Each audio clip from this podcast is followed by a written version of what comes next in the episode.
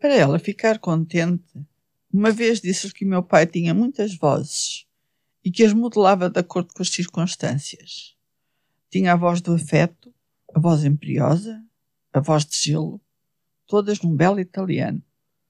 Mas também tinha a voz do desprezo, igualmente em italiano, mas por vezes até em dialeto, e usava-a com todos os que o importunavam, principalmente com os vendedores aldrabões, com os automobilistas que não sabiam conduzir, com as pessoas mal educadas.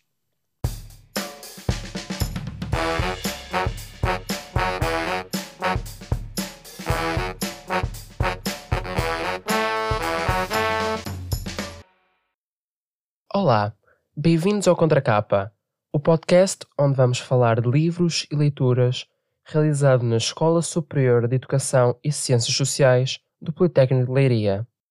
A sugestão de leitura de hoje é-nos dada por Maria José Reis, estudante do programa 60 Mais. Bem-vinda. Pode dizer-nos que livro nos trouxe hoje? Antes de mais, bom dia. Trouxe-vos hoje A Vida Mentirosa dos Adultos, de Helena Ferrante. E qual o motivo da escolha deste certo? Olha, sabe, uma das minhas atrações em relação à escrita desta autora é a forma como ela utiliza a linguagem. Portanto, os adjetivos que ela usa aqui para eh, descrever a voz do pai são adjetivos muito simples e muito certeiros. Nós ficamos aqui com a ideia, eh, se já temos, ela já está a construir a personagem, porque é uma outra coisa que ela tem, constrói muito bem as personagens. E aqui esta forma como ela fala da voz do pai, revela uma coisa que é comum uh, na escritora, que é uma atenção especial com as caracterizações da personagem, portanto, há sempre uma coerência. A personagem pode surpreender-nos com as suas uh, atitudes, mas não nos surpreende no seu intrínseco.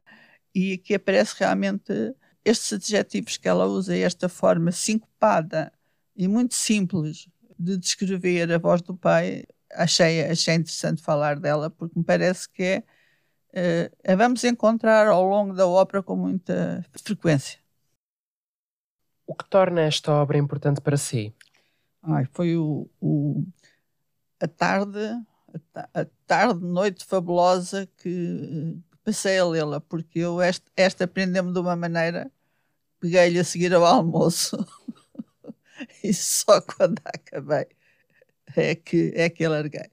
E larguei muito cansada, com uma dor de cabeça brutal, mas com um, gozo extraordinário. Eu penso que a literatura, para mim, quando me dá isto, vale por isso. Pronto, por isto mesmo. em relação às personagens, qual é a sua personagem favorita? Nesta obra tem que ser mesmo a Janina, que é a adolescente personagem principal porque por tudo, por aquilo que ela que ela condensa na problemática da adolescência atual. Uh, portanto, ela uh, é uma é uma miúda filha de, de uma família média burguesia. Os pais são um professor uni universitário, outro professor no outro grau de ensino. Vive numa zona da cidade considerada zona bem da cidade, numa vida toda ela até ali àquela altura uh, em volta, como eu costumo dizer, em algodão e rama, e dá-se conta, a partir do episódio que começa o livro, dá-se conta que havia outra vida na vida dos pais. E sente uma curiosidade enorme em conhecer o ambiente da família paterna, especialmente de uma tia com quem dizem que ela é parecida, que é a tia Vitória.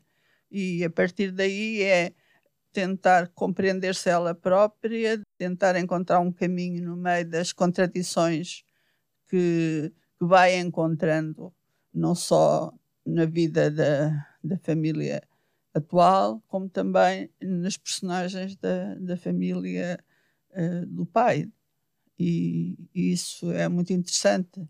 E depois, como é que ela vai fazendo estas caminhadas, como faz estas descobertas, como como faz as primeiras descobertas da questão do sexo, como é que lida com essas situações, por outro lado, também como é que lida com aquilo que podemos chamar a primeira paixão, uma paixão platónica que ela, que ela vive. E penso que a força desta adolescência deu-me. Eu, eu, no final desta leitura, fiquei assim com aquela sensação de morro no estômago, porque é tão forte aquilo que a adolescente sente e eu que contacto mais de perto. O, o meu neto mais velho tem 17 anos e conversamos alguma coisa eh, sobre a sua adolescência e eu de repente comecei a pensar como é que é possível, é evidente que isto é um romance, não é? é mas como é que é possível eh, a adolescência condensar tanta coisa e coisas tão importantes? E como esta tal descoberta que ela faz da vida mentirosa dos adultos, não é? Como tudo se começa a desmoronar, o que acontece sempre na adolescência, mas que aqui é, é trabalhado de uma forma muito forte e muito interessante. De uma forma geral, o que cativa mais na obra? Cativa muito a, a forma coerente da escrita. Cativa muito estar perante uma obra de literatura, aquilo eh, aparentemente simples, aparentemente simples, mas, mas com uma profundidade humana muito interessante em relação aos conceitos que procura eh, apresentar connosco. E depois eu penso que é a forma como ela depois também utiliza a linguagem, como, a, como constrói a história, é muito cativante. E penso que a literatura se faz disto mesmo. Quer dizer, quando uma pessoa encontra uma obra aparentemente simples, mas com uma profundidade destas ao nível das reflexões que faz daquilo que o homem é, quando nos interroga, quando uma pessoa pega num livro destes e, e se senta a, a pensar também naquilo que pensa da vida, das suas reflexões pessoais, esta, este entrosamento, acho que é realmente aquilo que mais me cativa. E na autora, o que mais a cativa na autora? Pois é, é, esta autora ninguém sabe quem ela é, embora agora acho que já haja teorias eh, que é determinada pessoa, que é uma italiana uh, específica, não sei, aparece, aparece isso na net já, mas este facto dela não, não se querer mostrar, porque ela na, só responde por escrito às entrevistas que lhe fazem, e, e diz sempre que a autora é o livro. Portanto, não sente necessidade de ser conhecida como a pessoa que escreve, porque acha que os livros falam por ela. E, portanto, esse aspecto não, não me cativa especialmente. Realmente, a mim o que me cativa muito na Helena Ferrante é ela ser uma ótima contadora de histórias. Se tivesse de imaginar um cenário ideal para esta leitura, qual seria? Eu acho que este livro se lê em todo lado. Posso ir lê-lo num café, se me apetecer, se gostar de o fazer. Posso lê-lo num jardim, no meio da natureza também mas eu acho que fundamentalmente é um, um sítio confortável para quem, quem está a ler. Que eu, isso eu também acho importante, mas também é natural. Com a minha idade agora tenho que estar sentadinha em sítios confortáveis a ler. Antigamente lia imenso nos sofás, mal sentada.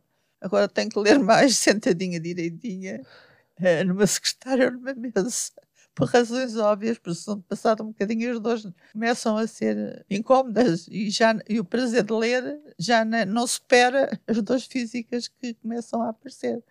Portanto, acho que assim um sítio, um sítio confortável. E só para finalizar, que palavra escolheria para definir este livro? Eu escolhi a palavra embate, porque acho que o embate entre a vida mais burguesa e a vida mais proletária, digamos assim. Estes termos já não se usam muito, mas pronto, vocês entendem, eu também. E entre os adultos e os, e os adolescentes. Esses dois embates são muito marcantes no livro. E penso que é uma palavra que lhe fica bem.